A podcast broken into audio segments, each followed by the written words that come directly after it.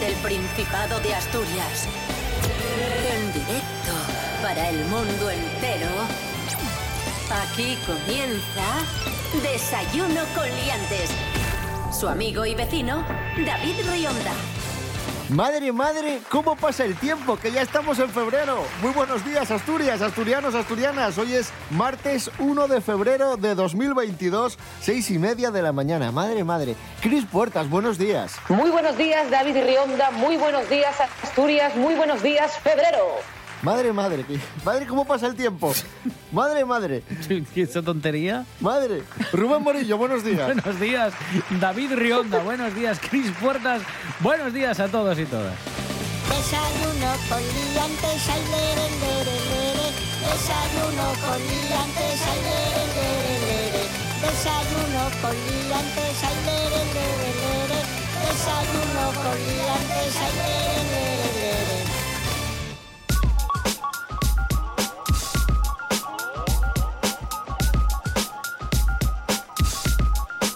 ¿Qué tiempo tendremos hoy en Asturias? Vamos allá. Agencia Estatal de Meteorología es el organismo que nos brinda datos cada día y nos dice pues cómo vamos a tener las nubes, el sol, la lluvia, el viento, el frío en nuestra región. Y hoy dice la Agencia Estatal de Meteorología que tendremos un día nuboso disminuyendo a intervalos nubosos sin descartar lluvias débiles. O sea, es decir, que puede llover a lo largo del día, ¿vale? Temperaturas fresquinas por la mañana, 0, menos 1 grado en zonas del interior, muy templadinas en las zonas de costa con 6-7 de mínima, está muy bien, y las máximas no van a pasar de los 15 grados. Madre, madre.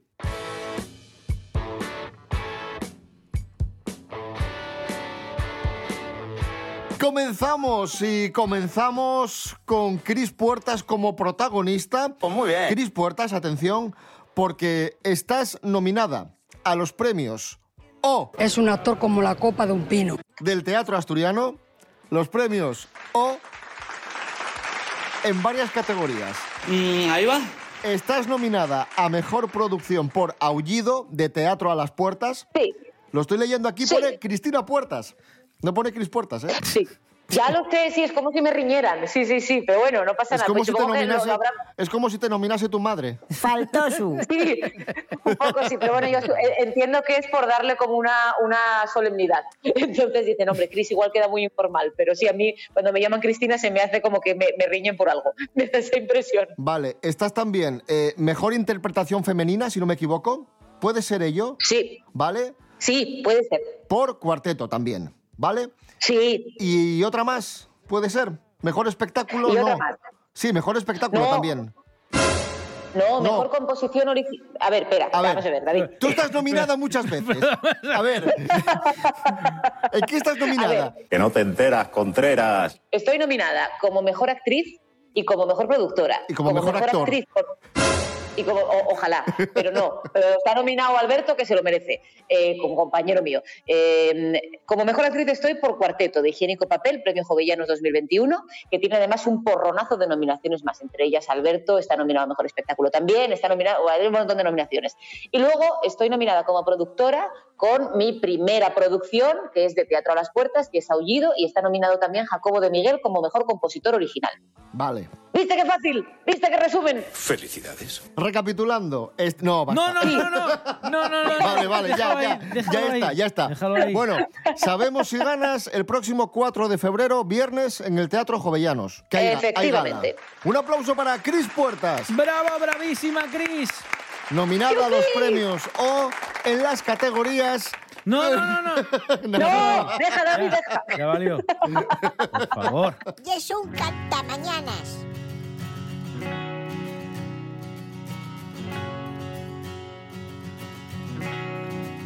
Continuamos, esto es Desayuno con Liantes en RPA, la radio del Principado de Asturias. Hoy es martes 1 de febrero de 2022. Ya sabéis que Amazon está construyendo en Siero un gran centro logístico.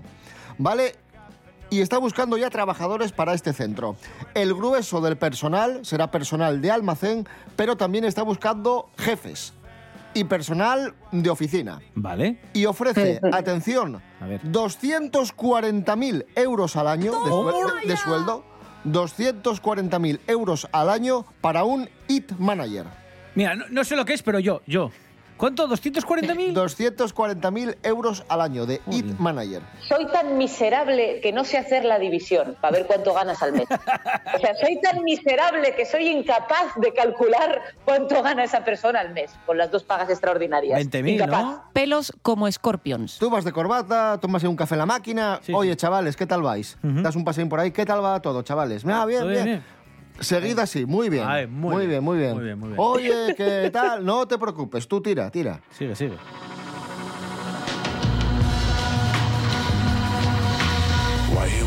Continuamos, amigos, amigas. Hay un programa de televisión muy famoso que, que junta a personas, a chicos y chicas, chicas, chicos, etcétera, para que se conozcan y surja el amor.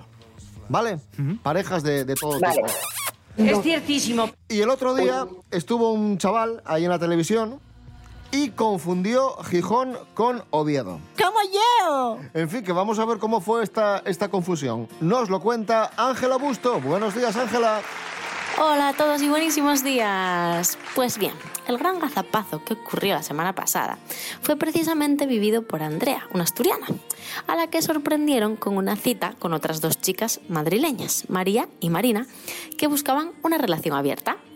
Cuando le preguntaron de dónde era y ella afirmó ser de la capital del Principado, de Gijón, contestó convencida su pretendienta. Así que Andrea tuvo que aclarar que vivía en Oviedo para que tal dato quedase clarísimo. En fin, oye, que un error lo tiene cualquiera, pero si no sabes o tienes dudas, ¿para qué te metes? Que estás en la tele y ahora apunta, que esto lo ve todo el mundo. En fin, no sé si sería por tal error geográfico, pero finalmente nuestra querida paisana, Andrea, no quiso tener una segunda cita con ellas. Como amigas, para invitaros a tomar una sidra por Oviedo, sí, pero lo del poliamor no me convence. Esas fueron sus últimas y definitivas declaraciones. Un saludo, hasta la próxima. ¡Mua! Cosas que no interesan. Tengo un colega que hace años fue a First Dates y un titán, un héroe anónimo, un máquina, que cuando llegó le dijo a la chica de su cita, toma, te he traído un regalo. Y era un peluche de una vaca, lo cual, bueno, pues la reacción fue la típica de qué detalle, qué bien todo. Y entonces cuando volvió de su viaje y nos contó su experiencia, nos dijo, bueno, la verdad es que la vaca la compré en Villalpando de la que paró el alza y no tenía nada que hacer. Ahí descubrí que el mundo es una mentira muy grande, que el mundo es una constante decepción y que nada es lo que parece y que la televisión está vacía por dentro y que mi colega tiene bastante morro, también te digo. Cosas que no interesan. Esto es Desayuno con Liantes en RPA, la radio del Principado de Asturias. Hoy martes 1 de febrero de 2022 vamos a escuchar lo nuevo de Fran Juesas, del obetense Fran Juesas, que primero cantó a Oviedo en Canción de Oviedo y ahora canta a Oviedo otra vez y a las fiestas de San Mateo con el tema Siempre llueve en San Mateo. Fran Juesas. Habían avisado del aguacero la última noche de San Mateo, pero yo no iba a quedarme sin salir. Recuerdo que sonaba un son cubano, lo bien que le quedaban los levis gastados, tenía 28 demasiado para mí. Cuando al tercer cubata me acercaba más, sonriendo me decía, niño, ¿dónde vas? Por el cuarto comenzamos a bailar. Y en el quinto ya me dijo, tengo un plan. Vente a mi casa que hoy estoy sola. Apura de un trago ese di con cola. Que quiero despertarme junto a ti. Vente a mi casa que hoy estoy sola. Volaban los toldos y las banderolas. Donde vamos a estar mejor que allí? Bajaba un río por la calle Toreno, la gente corría, los taxis llenos y yo como Jim Kelly en Singing in the Rain. Somos la última en el chaquetón, solo una parada de su habitación. El resto de la noche lo dejo para otra canción. Al día siguiente, muerto en mi sofá, dudaba si había sido de verdad. Sonó el teléfono y al descolgar volví a escuchar su voz una vez más. Vente a mi casa que hoy estoy sola, apura de un trago ese di con cola, que quiero despertarme junto a ti. Vente a mi casa que hoy estoy sola, volaban los tordos y las banderolas, donde vamos a estar mejor que allí.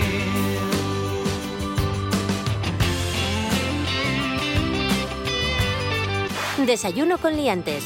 Síguenos en Instagram, arroba desayuno con liantes.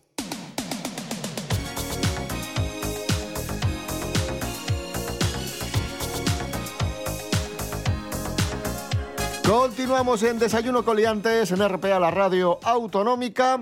Os cuento, hay una plataforma llamada Street Art Cities que se dedica a promover, a documentar el arte urbano en todo el mundo. Y han elaborado una lista de los 100 mejores murales del mundo. De esos 100 murales, 18 están en España. Y de esos Venga. 18, dos están en Asturias. Atención. La de mi madre. Y se puede votar cuál es el mejor mural del mundo. Me parece una barbaridad que de 100, 18 estén en España. Y dos en Asturias. Y dos en Asturias. Está muy bien, O sea, ¿eh? Me parece, Sí. vamos, un, un ratio, un porcentaje elevadísimo, sí, sí. Y en la web de, de Street Art Cities podéis votar el mejor mural. Los dos que están en Asturias, los dos destacados, han sido pintados por Xolaca. Uno es el gato Uma, que está en Lugones, del que hablamos hace sí, Ay, sí. sí. bastante tiempo, que está en la en el número 43 de la avenida de Oviedo, en Lugones, y el otro está en Pola de Siero, en el Parque Alfonso X, y es La Raposa. Es un- una zorra, una, una raposa. También muy, muy bien representada por Xolaca. Así que, como digo, dos murales que están aquí en Asturias entre los mejores del mundo. Ahí es nada, ¿eh? ¡Qué guapísimo!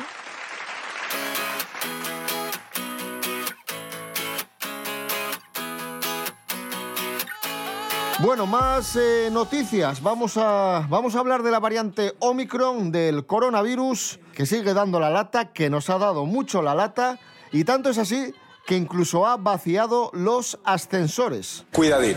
Claro, el miedo a, el miedo a Omicron hace que los ascensores se vacíen, porque tienes miedo a cogerlo ahí en el ascensor. Mm, vale, vale, que subes por la escalera Claro. en vez de vale, compartir Efe- el aire con los vecinos. Efectivamente. Andrés Rubio, buenos días. Hola, ¿qué tal? Muy buenos días, queridos liantes. Una de las consecuencias directas del coronavirus y en concreto de los contagios por la variante Omicron es que los ascensores se vacían. Cada vez son más las personas que evitan subirse a un ascensor por miedo a contagiarse. Para ser exactos, su uso descendió hasta un 45% en todo el mundo durante el pasado mes de diciembre, sobre todo en ascensores que están en edificios públicos, como pueden ser oficinas o centros comerciales. Y es que, atentos, porque si nos fijamos en las cifras desde el inicio de la pandemia, su uso bajó hasta en un 80%. En cierto sentido, tiene lógica, al igual que en el transporte público, sobre todo en las grandes ciudades. Por desgracia, ahora son muchas menos las personas que se decantan por el metro o por el autobús urbano para moverse de un sitio a otro. Y todo por miedo a contagiarse por el maldito virus. Un abrazo, sois felices. Gracias, Andrés Rubio. Y vamos con uno de los puntos, de los platos fuertes del programa de hoy. Atención, guionistas. El otro día, Rubén me envía por WhatsApp, dice, mira qué historia, mira qué- qué- qué- lo que acabo de encontrar que, que- que me ha fascinado. Es una historia que no conocíamos, que nos ha interesado mucho, que nos ha asustado, o sea, nos ha divertido y a la vez asustado. Y es la historia de un parque de atracciones que hubo en Estados Unidos a finales de los 70 y los años 80, un parque de atracciones que era denominado el parque de atracciones más peligroso del mundo. Se llamaba Action Park. Rubén Morillo. Vamos a situar. ¿Cómo surge Action Park? Vamos a situar. Hay un señor que se llama Eugene Malvihill, que es un señor que se dedicaba, bueno, pues a, a, la bolsa, trabajaba en Wall Street, tuvo algún problemilla con la comisión de valores, lo denunciaron, le quitaron muchas de sus posesiones porque, bueno, hacía fraudes a gran escala.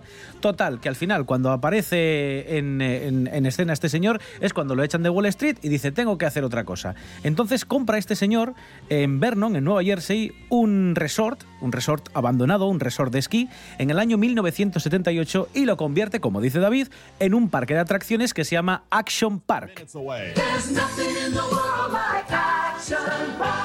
Había tres zonas. Zona de parque acuático, zona de motor sí. y zona de parque de atracciones sin más, ¿no? Sí.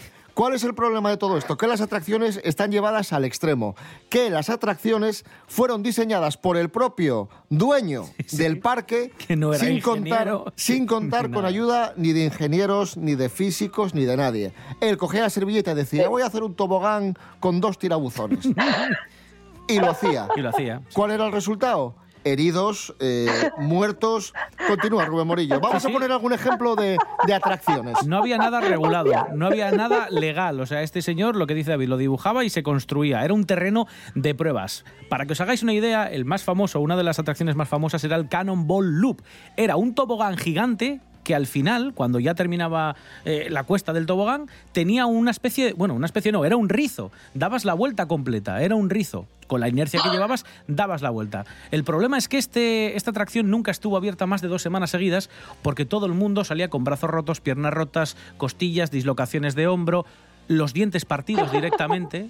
Y para que os hagáis otra idea, los probaban con maniquís que siempre salían destrozados, o sea, con las extremidades seccionadas, y cuando parecía que el, el muñeco que tiraban para probar salía medianamente entero, les pagaban 200 euros a los trabajadores del resort para que los probaran humanos de verdad. Y salían sangrando todos. Madre mía. O sea, es que esta- es una locura. Este es el sistema que utilizaban para, para probar las atracciones. Esto que suena muy divertido tiene una parte trágica y es que aquí murió mucha, mucha, mucha gente. Tampoco hay informes Madre. que digan claramente cuántas personas murieron. Se cree que 8 o 10 son las oficiales, pero hay muchas más porque este señor se encargó encima de tapar esas muertes que se producían en el parque. Entre otras cosas porque el seguro que cubría eh, todos los daños que se pudieran suceder. Dentro del parque era una tapadera, no existía, era una empresa de seguros que había creado el propio dueño del parque que tenía sede esta, esta aseguradora en un paraíso fiscal, o sea, con lo cual no te iban a, a dar ningún tipo de indemnización. Y además las ambulancias, como eran privadas del parque, tapaban todo tipo de, de problemas que pudieran surgir, es decir, ellos te llevaban al hospital, allí te dejaban y no contabilizaba que ese daño había sido en el parque, sino que habías llegado en ambulancia al hospital. Escuchamos lo último de Alfredo González. Si antes escuchábamos lo último de Fran Juesas, ahora toca escuchar lo nuevo de Alfredo González que se acaba de estrenar, que ya tiene videoclip que podéis ver en YouTube. Alfredo González, La Insistencia. Tenemos más talento que destreza. Tenemos la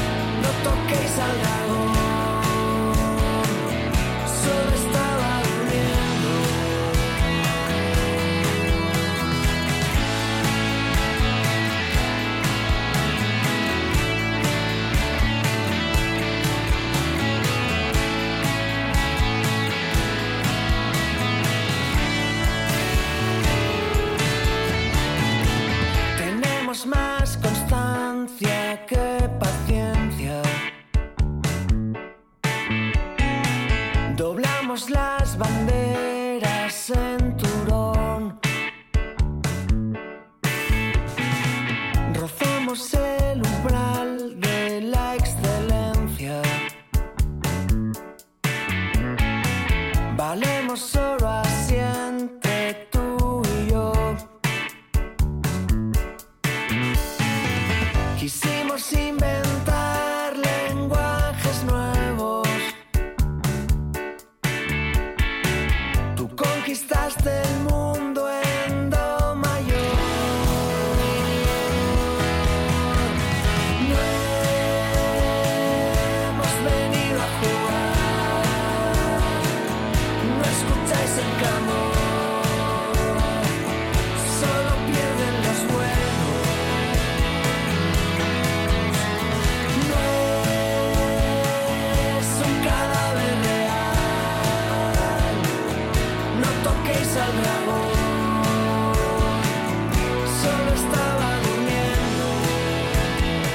De- de- de- desayuno con liantes.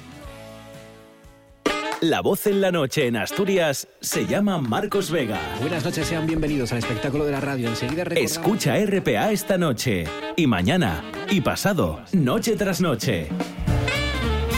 Un repaso a la actualidad de la jornada en Asturias con la mejor opinión, con los mejores colaboradores. Con la zona rural, ¿no? ¿Sabes que Asturias ahí está? Información, análisis, periodismo en estado puro. Noche tras noche, de lunes a viernes a las 9 de la noche en RPA, la radio del Principado de Asturias.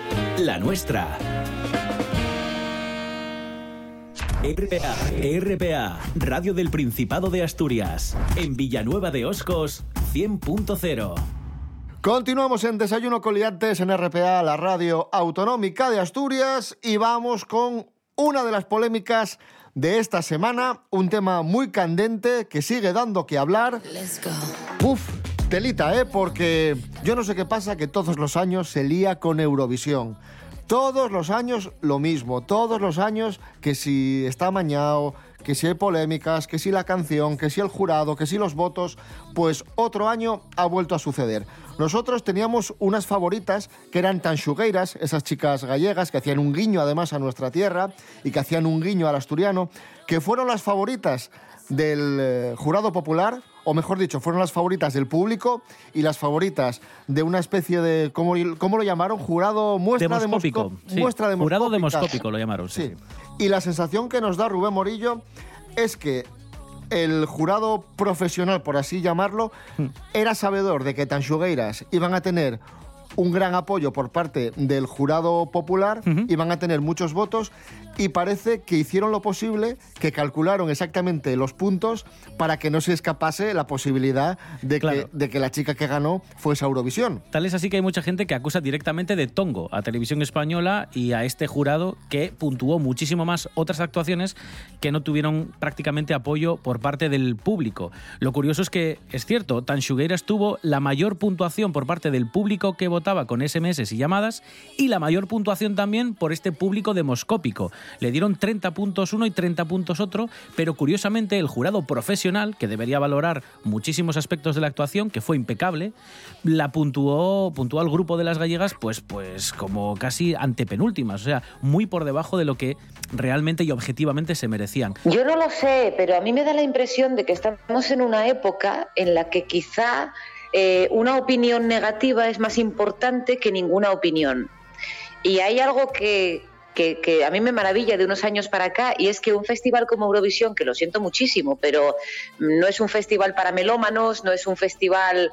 Eh, eh, quiero decir, eh, ha, ha habido, es un festival casi que nos lo tomamos como, como parodia o como, como algo no, no tan serio, de repente se ha convertido en, en fútbol, en, en un Madrid-Barça. Y los últimos años, y desde que estaba el tema de, de OT para mandar a la gente a los festivales o, o las galas que se hicieron en televisión española antes, eh, es como que de repente hay un momento muy importante de gente de nuestra edad, de gente mayor, de adolescentes, todo el mundo súper pendiente de Eurovisión. Oye, Cris, que entiendo luego- que quizá tiene que ver Que luego, perdona que te interrumpa, Cris, que luego es curioso porque es lo que tú dices, es como un Madrid-Barcelona, la gente se enfada mucho con la elección de la canción que nos va a representar, después quedamos decimonovenos y no pasa nada, y la gente a los dos días se olvida. Yo, yo entiendo que la, que la historia que ha hecho Televisión Española es generar un, interés inmenso en redes sociales y da igual que sea para bien o para mal, porque al final a quien insultan es a la pobre chavala que ganó, que qué culpa tendrá, o a los que o, se insulta a los seguidores de las que de, de las Tanchungueiras o de Rigoberta Bandini o, o- o-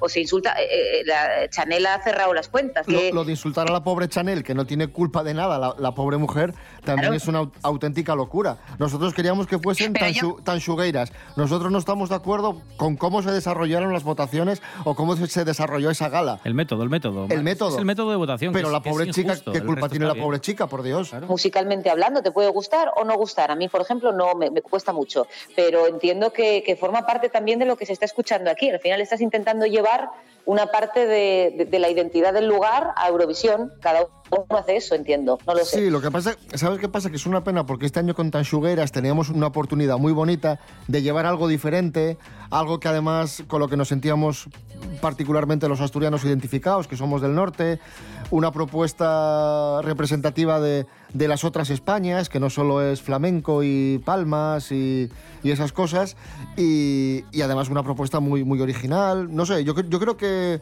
que Tanchugueiras hubiese sido una representación maravillosa en, en Eurovisión. Sí, que, que- que quizá el folclore del norte no es tan, no es tan conocido fuera de como el del sur, ¿no? Siempre paella, macarena, estas cosas, ¿no? Y sin embargo tienes toda esa parte que es que súper chula y súper interesante también. Que es curioso, también comentábamos antes de empezar el programa que otros países, por ejemplo, llevan folclore propio de su país a Eurovisión y no pasa nada. Y aquí es curioso porque siempre te encuentras con detractores. Yo en redes sociales me posicioné muy a favor de Tanchugueiras y había gente que me decía, es que es una vergüenza, ¿cómo va a ir una, una canción en gallego a Eurovisión? Tiene que ir una canción en nuestro idioma.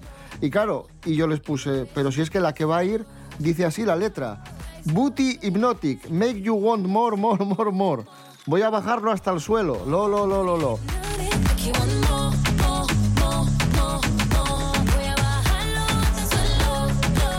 Esta es la canción que nos va a representar. Sí, sí, sí, a mí, a mí los, los defensores del castellano me han hecho gracia también, en plan de, claro, hombre, que no, pero bueno, hombre, vamos a ver. Pero yo creo que eso es ya una cuestión política, porque no es porque vaya una canción en gallego, sino por las implicaciones políticas Claro, de... claro. Sí, es cultural, es ideológico, claro, sí. Eso, eh, eso es político, eso es ideológico y político. No creo que vaya más allá. Y porque, a ver, hombre, que, que- que no me fa- yo- se entiende igual que el Spanglish, o mejor. Por Dios. me fastidies. En fin, que nos quedamos con las que para nosotros fueron nuestras ganadoras, las que la- las, la- las representantes a las que apoyábamos, Tan Xugueiras y la canción Terra. Y ojo, porque mañana volveremos a hablar de este, de este tema, tendremos más novedades con Mary Coletas, así que no os lo perdáis. Vol- Volvemos mañana a las seis y media de la mañana con Tan Xugueiras. Os dejamos. Rubén Morillo. David Rionda. Hasta mañana. Hasta mañana. Cris Puertas, hasta mañana. Hasta mañana.